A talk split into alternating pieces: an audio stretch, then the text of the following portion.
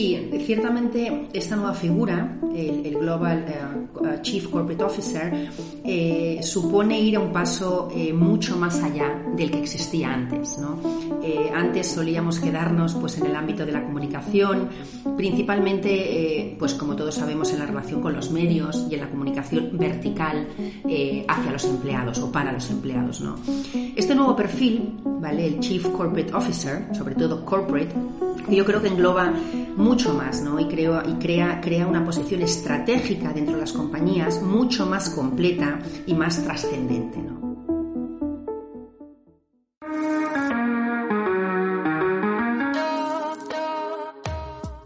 El capitán de los intangibles, navegando con la brújula de la reputación, marca y comunicación. Este es un espacio creado por y para directores de intangibles mi nombre es Diana Barberí y aquí hablamos de las principales palancas para crear valor a largo plazo, conseguir licencia para operar, diferenciarse, crecer en liderazgo e influencia positiva. Hola capitanes, arrancamos con una noticia muy importante. Nuestro programa ejecutivo de Global CCO cumple 10 años, evoluciona y cambia de nombre. Pasamos de The Global Chief Communication Officer a The Global Chief Corporate Officer. ¿Por qué? La razón es que elevamos la mirada del responsable de intangibles a un punto de vista más corporativo, multidisciplinar y de garantía de la transversalidad de su gestión. Además, este posicionamiento comunica de forma clara los contenidos que ya se cubren en el programa, que van mucho más allá de solo comunicación y contempla todos los demás intangibles. Ahora bien, ¿cuáles son los retos del nuevo CCO en una posición global?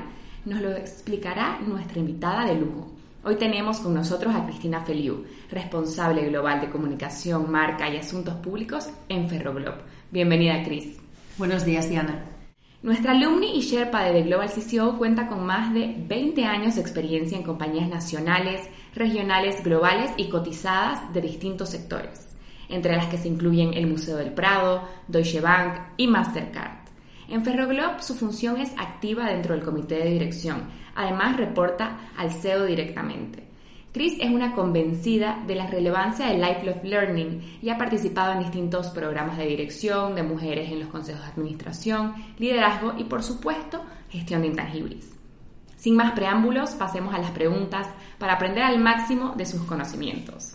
Chris, ¿Por qué crees que es clave una organización y una dirección de intangibles con visión estratégica? Bueno, muchas gracias por, la invitación. Sobre todo es un placer, como siempre, estar aquí en, mi casa, en Corporate Excellence. Siempre un placer estar con todos vosotros, Diana, con Ángel. Así que muy contenta de, unirme a vosotros eh, esta mañana.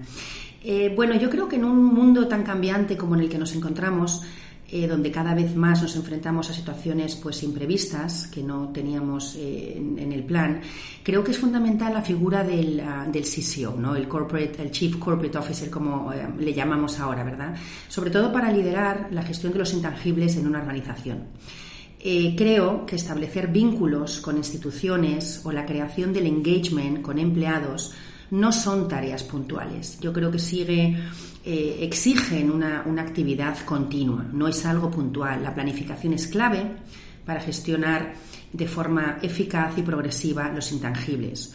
Por lo que yo creo que una visión estratégica, como tú decías, es necesaria para, el para la toma de decisiones y sobre todo para cumplir los objetivos que nos marcamos. Exactamente. Además, las organizaciones más exitosas, admiradas y valiosas son las que han sido capaces de entender que el peso de los intangibles no para de crecer que es la mayor fuente de riqueza, de crecimiento a largo plazo, impacto e influencia. Por tanto, y entre otras cosas, creemos que dan mayor protagonismo y esfuerzo a mejorar el rendimiento de sus intangibles a través de la incorporación de indicadores de gestión e impacto en los cuadros de mando, por ejemplo. Cris, como directora, ¿cómo afrontas tus responsabilidades? ¿En qué áreas es preciso focalizarse para cumplir los objetivos como máxima responsable de los intangibles? en una firma global y B2B?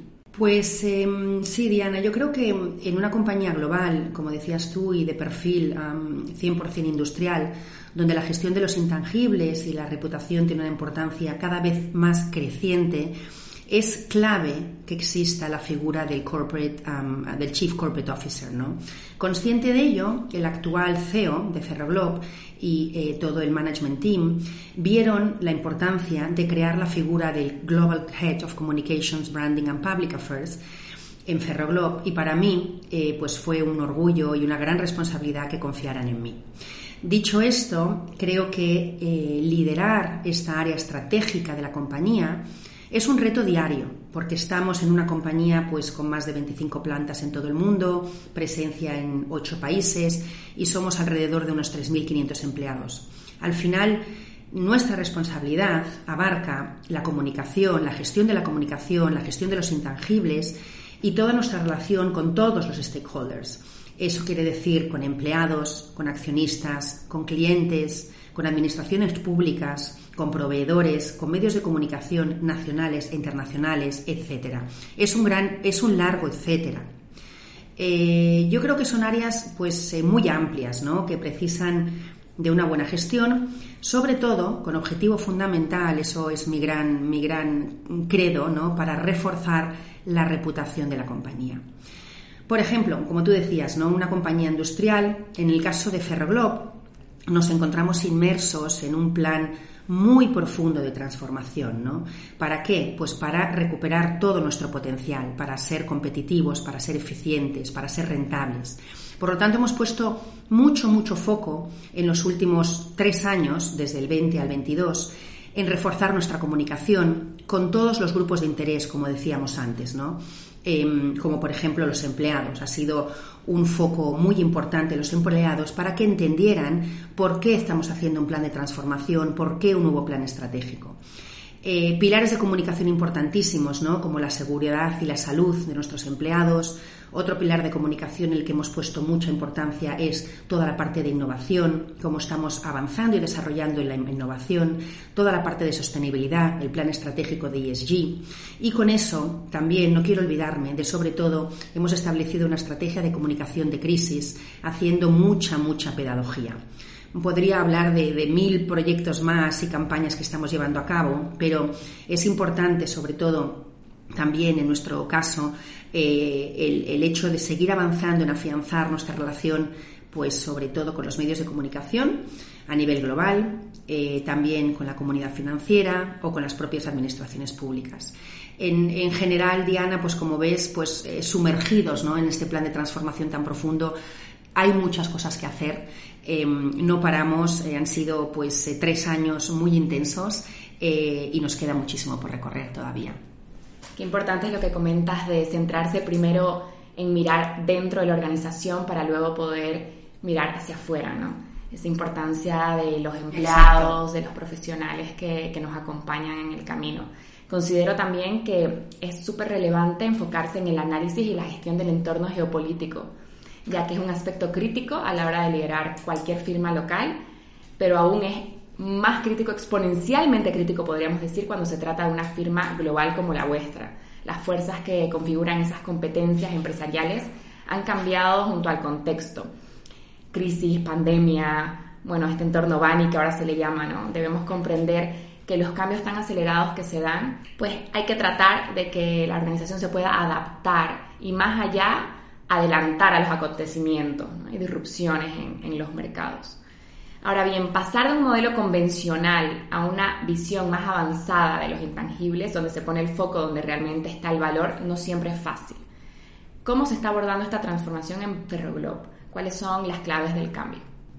Sí, Diana, eh, totalmente de acuerdo contigo. Y bueno, en el caso de Ferroglobe, eh, creo que es un claro ejemplo de este cambio de modelo, como decías, ¿no?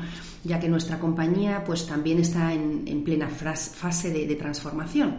Eh, en los últimos años, y como decía, desde que entró el nuevo CEO a principios del 2020 y además su entrada fue en plena pandemia, cuando estábamos todos encerrados en casa, por lo tanto dificultad en, ver y acercarse, estar, estar cerca de los empleados, visitar las plantas, estar en las fábricas. Todos estábamos en casa, por lo tanto se añadía esa dificultad. En los últimos años pues hemos iniciado este plan de transformación muy ambicioso, donde la comunicación por primera vez está jugando un rol, diría yo, estratégico y clave, que se materializa en el mero hecho de que existe una figura como, como la mía, ¿no? como la de todos los um, eh, Global uh, Chief Corporate, Officer. ¿no?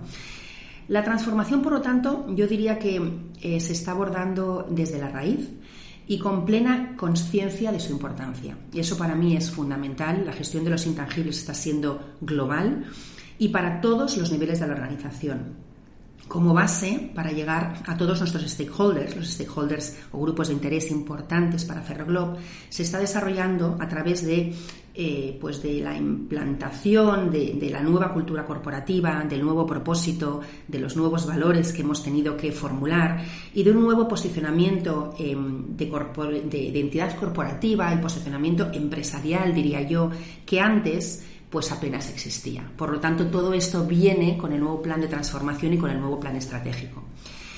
Yo quizás añadiría que en este sentido eh, las claves del cambio eh, son el esfuerzo de la comunicación interna, el branding, las relaciones institucionales, todos los aspectos ligados a la marca, a la imagen, como ejes estratégicos también para Ferroglob. ¿no? Como compañía y quizás pensando en su, en su negocio, ya no se trata únicamente, creo yo, de producir y comercializar los productos y los materiales para, cubrir las necesidades de los clientes, sino tenemos que crear valor para todos nuestros stakeholders y cuidar siempre, por encima de todo, la reputación de la compañía. Así que ahora se concibe que hay nuevas formas de apoyar al negocio y los objetivos estratégicos de la compañía en todo tipo de frentes, ¿no? La sostenibilidad, el ámbito comercial, las relaciones con el entorno financiero, las relaciones con las comunidades donde operamos y un largo etcétera. Se puede decir que el tiempo está soplando a nuestro favor tras escucharte y el barco navega con mayor velocidad. Un punto muy favorable es que los inversores, la regulación y las grandes instituciones también por primera vez están acompañando e impulsando esta transformación corporativa. Recientemente hemos presentado un estudio con KPMG que se titula La reputación en los consejos de administración, en el que se argumenta que no hay salud financiera si no hay buena reputación en las compañías. Y por ello, cada vez más consejeros tienen la necesidad de formarse en criterios ESG, comunicación, marca, reputación, donde decimos consejeros, también decimos directivos de finanzas, cumplimientos, riesgos, recursos humanos. En definitiva, todos los profesionales deben estar familiarizados con la gestión de intangibles y el porqué de su importancia. Desde The Global CCO hemos apostado por esta visión transversal de la gestión de intangibles, por lo que impulsamos la figura del Chief Corporate Officer. ¿Qué nos recomendarías para lograr que este rol se generalice como una pieza clave en las organizaciones? ¿Cuáles son los conocimientos y habilidades que deberían tener estos perfiles directivos? Pues sí, ciertamente esta nueva figura, el, Global uh, Chief Corporate Officer, eh, supone ir a un paso eh, mucho más allá del que existía antes. ¿no? Eh, antes solíamos quedarnos pues, en el ámbito de la comunicación, principalmente, eh, pues como todos sabemos, en la relación con los medios y en la comunicación vertical eh, hacia los empleados o para los empleados. ¿no? Este nuevo perfil, ¿vale? el Chief Corporate Officer, sobre todo corporate, que yo creo que engloba mucho más ¿no? y, creo, y crea, crea una posición estratégica dentro de las compañías mucho más completa y más trascendente. ¿no? Eh, yo creo que nuestro trabajo, Diana, ya no consiste únicamente en, comunicar, sino también tenemos que proteger la cultura, crear pues una imagen de la compañía, saber manejar todos los grupos de interés que participan en la compañía, tanto de forma externa e interna. Por lo tanto, eh, eh, tiene un, ejerce un rol con un paraguas muchísimo más amplio y muchísimo más completo. ¿no? Es un rol, yo creo, multidisciplinar, yo diría que es multidisciplinar, que, que exige una altísima capacidad de gestión, de organización, eh, de coordinación de diferentes equipos, porque al final estás hablando con toda la organización a todos los niveles, ¿no? Porque estás tocando todos los grupos de interés. Eh, exige, yo creo que, como decías tú, qué habilidades, qué conocimientos, ¿no? Yo creo que liderazgo, sobre todo un alto liderazgo, y eh, no podemos olvidarnos de mm, un profundo conocimiento de la empresa, ¿no? para ello es fundamental la capacidad de escucha. Yo creo que la capacidad de escucha del corporate officer es muy importante. y conocer siempre las prioridades del negocio, las inquietudes que todos los de los stakeholders, ¿no? Eh, para, para, que podamos ser capaces de, apoyar a cada una de las áreas, a cada uno de los departamentos en su relación con cada uno de los grupos de interés. ¿no? Por lo tanto, como decía antes, un paraguas más amplio, una función multidisciplinar mucho más amplia. Em, por encima de todo, para terminar este, este apartado, yo creo que el, Chief Corporate Officer debe tener una gran capacidad de escucha, eh, empatía y una alta visión estratégica para dar soporte a todos los equipos. Totalmente de acuerdo.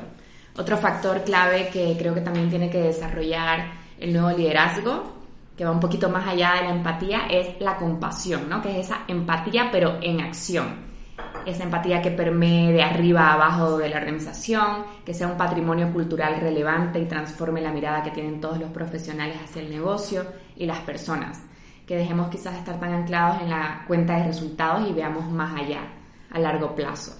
El Global Chief Corporate Officer, sin ser pretenciosos, debe ser un capitán que conecta el negocio con la sociedad y contribuya a la generación de beneficios y ese valor para las dos partes. ¿no?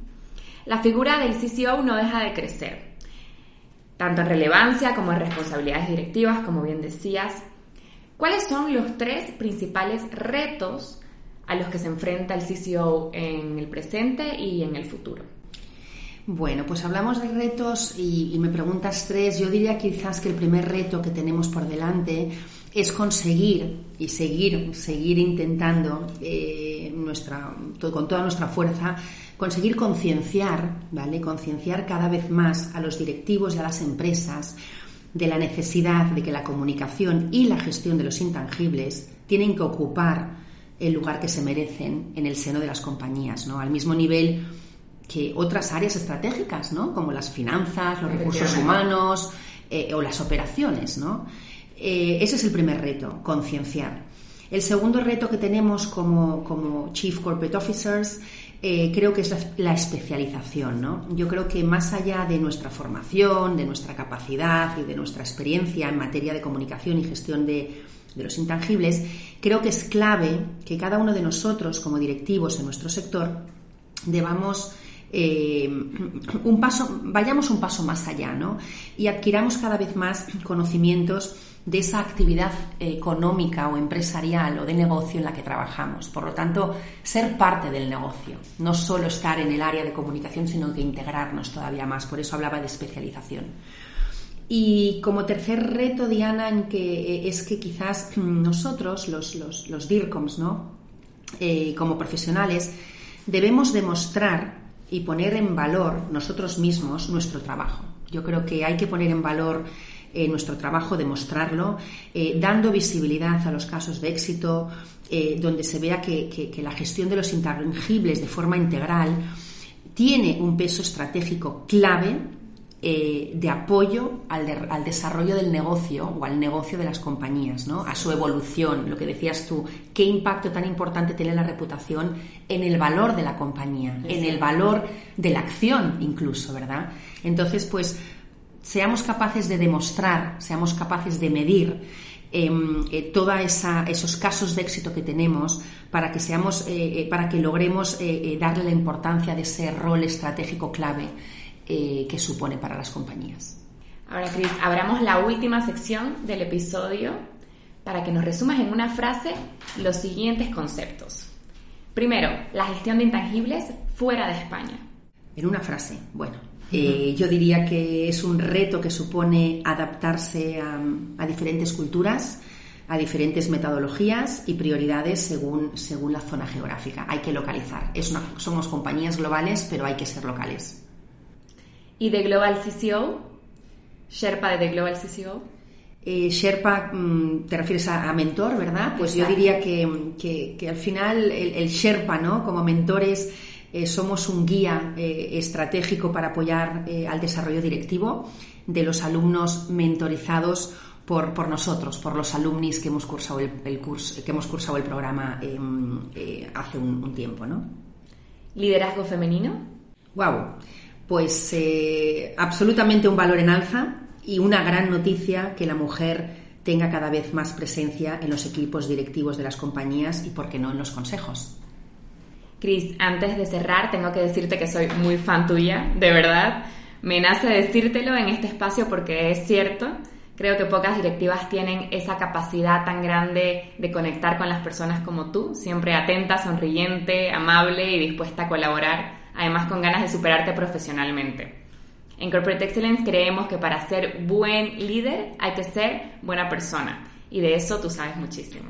Muchísimas gracias Diana y bueno, me emociona y además que ya sabéis que yo soy una, una fan absoluta de Corporate Excellence también y, de todos vosotros, así que muy contenta siempre, muy ilusionada siempre en participar y colaborar en todo, en todo lo que pueda y contribuir con, con vosotros y con todo el, nuestra industria de la comunicación eh, al máximo, ¿no? Para, para seguir potenciándola.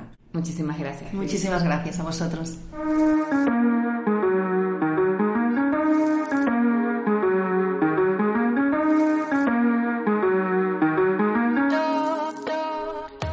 Gracias por escuchar este episodio del Capitán de los Intangibles, segunda temporada.